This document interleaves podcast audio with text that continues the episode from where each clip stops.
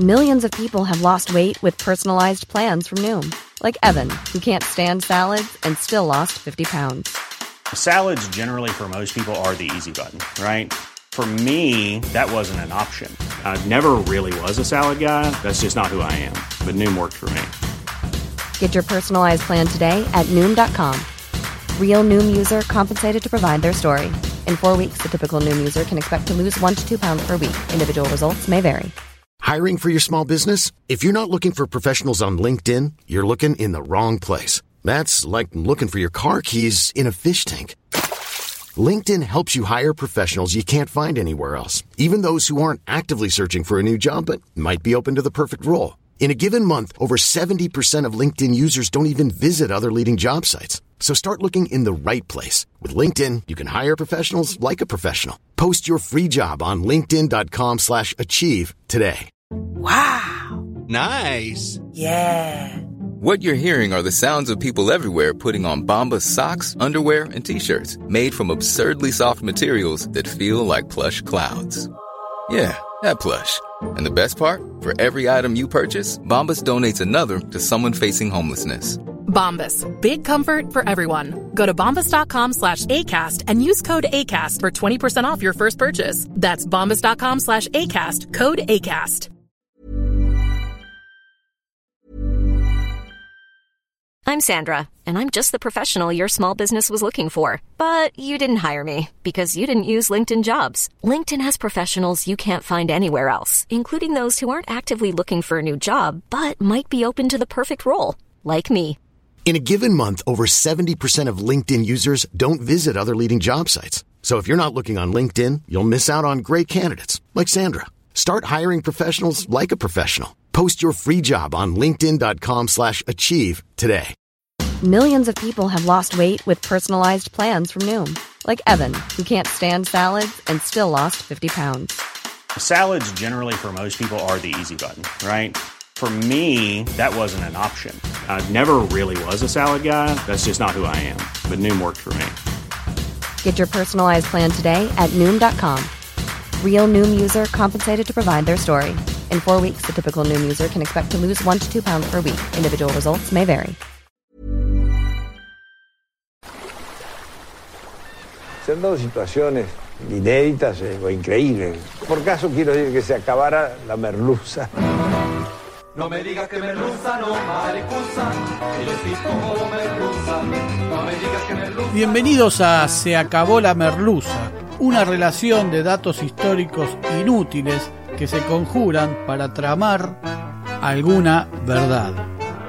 Con Jorge Tezán y un equipo que aún no se encuentra no se encuentra. Hoy presentamos San Martín perseguido.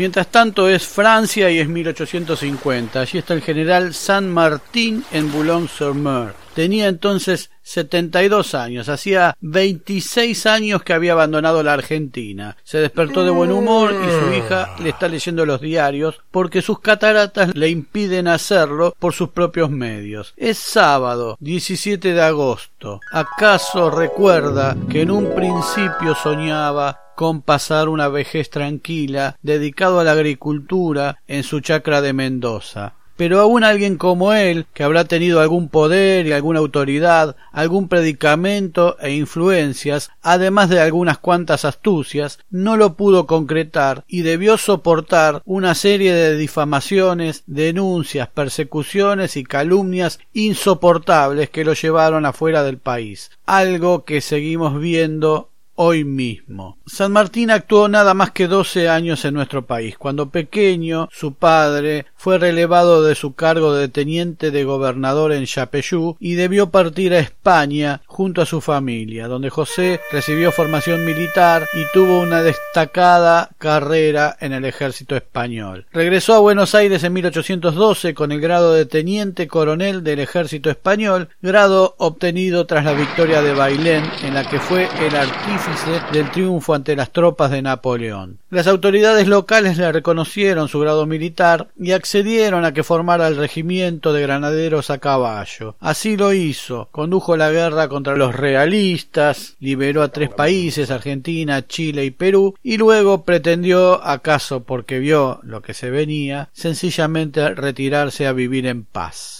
pero debe soportar el boicot de Rivadavia al Congreso Constituyente de Córdoba, donde se adoptaría una constitución republicana y federal, y contemplar cómo se retrasa, dilata y suspende una y otra vez la designación de los diputados porteños. Un enviado le cuenta a San Martín que Rivadavia teme que al Libertador se lo nombre director supremo y Buenos Aires termina por firmar un tratado con Entre Ríos, Corrientes y Santa Fe para organizar un congreso Tras la entrevista de Guayaquil en julio de 1822, San Martín regresó a Lima y renunció a su cargo de protector del Perú. Partió rumbo a Chile, donde permaneció hasta enero de 1823, cruzó por última vez los Andes y estuvo en Mendoza, donde pidió autorización para entrar en Buenos Aires a ver a su esposa, que estaba gravemente enferma. Rivadavia, ministro de gobierno del gobernador Martín Rodríguez, que casi le había dado el gobierno para que lo ejerza, le niega el permiso, argumentando que no estaban dadas las condiciones de seguridad para que San Martín entrara a la ciudad. ¿Quién era el responsable de la seguridad de la ciudad? Rivadavia. En realidad, Rivadavia, que siempre le había negado cualquier tipo de ayuda a San Martín, temía que el general entrara en contacto con los federales del litoral como si Buenos Aires fuera el único lugar donde esta reunión pudiera llevarse a cabo. Y de paso, vengar la intervención del general en aquella azonada que destituyó al triunvirato del que Rivadavia era secretario. El gobernador de Santa Fe, Estanislao López, le envió una carta advirtiéndole que el gobierno de Buenos Aires esperaba la llegada del general para someterlo a un juicio por haber desobedecido las órdenes de reprimir a los federales. Rivadavia lo quería matar, y no figuradamente. San Martín le agradeció a López su advertencia, pero le dijo que no quería más derramamientos de sangre. No por bondadoso, no por sublime, cualidad que en su caso corre por otro lado, sino por no establecer ese orden de cosas en el que todos se resuelve con el asesinato a cargo del poderoso de turno. Ante el agravamiento de la salud de Remedios, San Martín decide viajar igual a Buenos Aires, pero lamentablemente llegó tarde. Su esposa ya había muerto, sin que él pudiera compartir al menos sus últimos momentos. Difamado y amenazado por el gobierno unitario, vagaba como un fugitivo por las calles porteñas. Alvear escribió un libro sobre San Martín en el que llega al atrevimiento cobarde de escribir en primera persona como si fuera una autobiografía del prócer, donde teóricamente el libertador se autoinculpaba de crímenes, robos y corrupciones que nunca existieron. Finalmente Rivadavia se apiada o lo ve conveniente y le otorga el pasaporte. En 1824 parte San Martín hacia Europa con su pequeña hija Mercedes de la mano. Llega al puerto de El Havre, que quiere decir el refugio en Francia con la intención de llegar a París. Pero ahí le dicen que no puede entrar porque es un subversivo peligroso y buscado y lo envían directo a Londres. Tras una corta estadía en la capital del Reino Unido, pasa por Escocia donde es nombrado ciudadano honorario de la ciudad de Banff y miembro de los gremios de la zona. Luego decide instalarse en Bélgica, en donde busca un buen internado para educar a su hija y dice, como si fuera la señora de acá la vuelta, una mamá del grupo de WhatsApp, que busca una escuela cercana a su domicilio y que pudiera además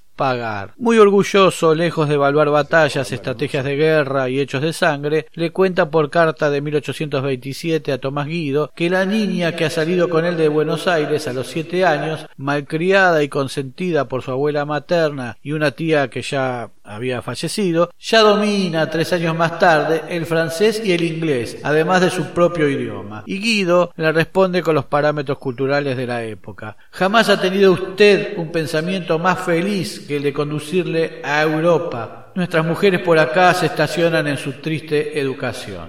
educación en la que las estacionaban, que mandaban, va. También tres años después de ese viaje, él mismo cuenta la razón por la que se alejó del país en una carta escrita desde Bruselas al general Bernardo de O'Higgins, con quien había compartido la gesta de liberar a Chile confinado en mi hacienda en Mendoza y sin más relaciones que con algunos vecinos que venían a visitarme, nada de eso bastó para tranquilizar a la desconfiada administración de Buenos Aires, que me cercó de espías, mi correspondencia era abierta con grosería, los papeles ministeriales hablaban de un plan para formar un gobierno militar bajo la dirección de un soldado afortunado, forma en que él se había descrito en Perú, etcétera, etcétera, etcétera. En fin, yo vi claramente que era imposible vivir tranquilo en mi patria hasta que la exaltación de las pasiones no se calmase, y esta incertidumbre fue la que me decidió pasar a Europa acusado de haberse robado tesoros peruanos, le cuenta a O'Higgins algo que suena muy actual. Están persuadidos de que hemos robado a troche y moche. Ah, pícaros, si supieran nuestra situación, algo más tendrían que admirarnos. De Perú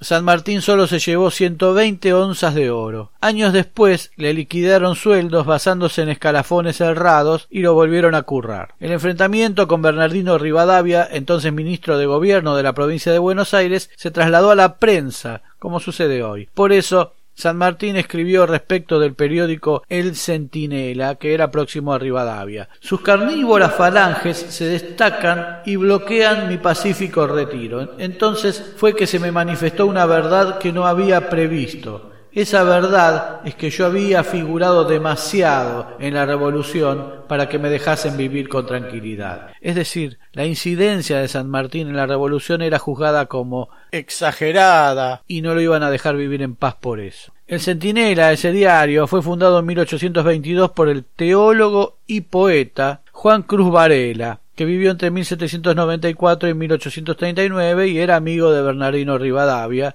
y fue uno de los instigadores del fusilamiento de Dorrego. El diario sobrevivió hasta 1825. Esta gente escribe sus biografías con sangre. Años después, ya en Europa, se cruzó San Martín con Rivadavia, parecen unas cosas de calles, y quiso batirse a duelo con él y solo desistió con el insistente ruego de sus amigos.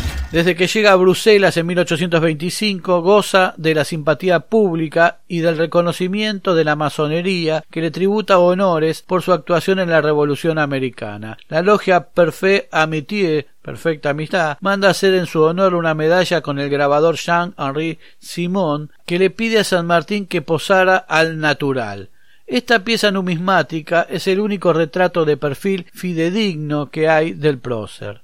La distinción estaba vinculada, además, al proceso de rebelión que vivía Bélgica y que deviniera en su separación del Reino de Holanda en 1830. Una fuerte tradición oral que todavía hoy repiten los historiadores belgas es que a San Martín le ofrecieron la jefatura del movimiento revolucionario y que él, en cambio, propuso el nombre del general español Juan Van Halen. Mercedes vive en una pensión y él en un arrabal alejado el Gran Bruselas. Debía caminar diariamente más de quince cuadras para comer en un bodegón al que se había adscripto. Cuando escribe desde Bruselas pide a sus corresponsales que le escriban a Mr. Saint Martin, porque su correspondencia sigue siendo pasto de la curiosidad prusiana y francesa. Si no era abierta, estaba fiscalizada. Hasta en la KGB hay archivos en los que se menciona a San Martín. Aun con estos reparos, nada atenta contra su tranquilidad y en enero de 1827 vuelve a manifestarle a Guido la sencillez con la que vive.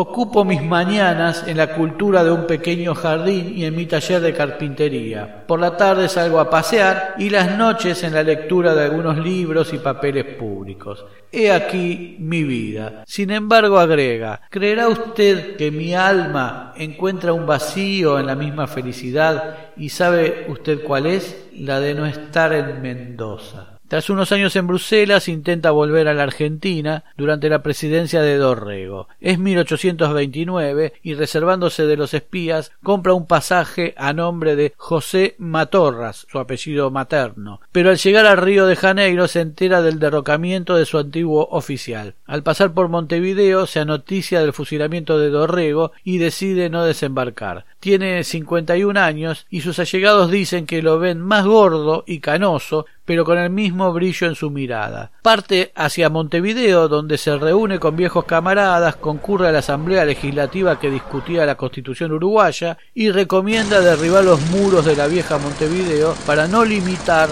su expansión urbanística. Transcurre tres meses en Montevideo y luego regresa a Bruselas durante muy poco tiempo. En 1830, tras la epidemia de cólera en Bélgica, de la que es víctima, San Martín parte hacia Francia. La revolución de julio del país galo hace que su estadía allí pueda ser posible. En ese momento ya está mejor económicamente porque su mejor amigo Tomás Guido, canciller de Rosas, gestiona el pago de todo lo adeudado. Algo similar ocurre en Perú, como ya dijimos. Se compra dos casas, un departamento en el centro de París y la casa de Granburg, donde vive desde 1834 hasta la nueva revolución Francesa de 1848 que depone a Luis Felipe I que había asumido en 1830 y de allí escapa y por eso se va a ese pueblito de Boulogne-sur-Mer donde tiene la idea de ir a Londres ya tiene problemas de salud y una ceguera que avanza por causa de las cataratas. Llega a Boulogne-sur-Mer, estos pueblitos que terminan con sur-Mer quiere decir que están junto al mar, sobre el mar quiere decir, y este, obviamente en la costa.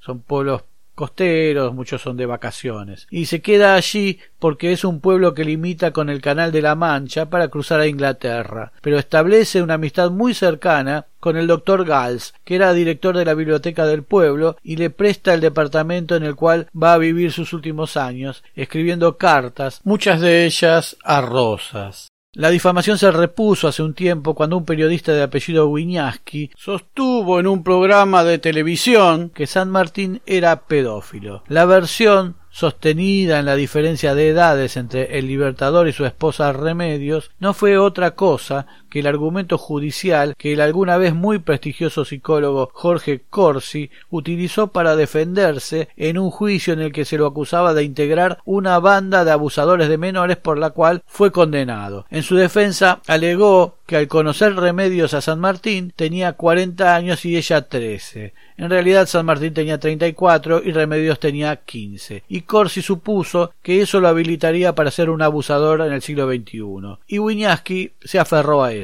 Sabemos que la educación en la que según Tomás Guido estacionaban a las mujeres en el siglo XIX consistía en casarlas como una prenda hasta económica y lo más jóvenes posibles para parir la mayor cantidad de hijos posibles que compensaran a aquellos que no lograban sobrevivir y llegar a la adultez. Pero no es raro que desde ciertos púlpitos o letrinas de colores se intente continuar difamando a San Martín aun con el argumento de un pedófilo condenado.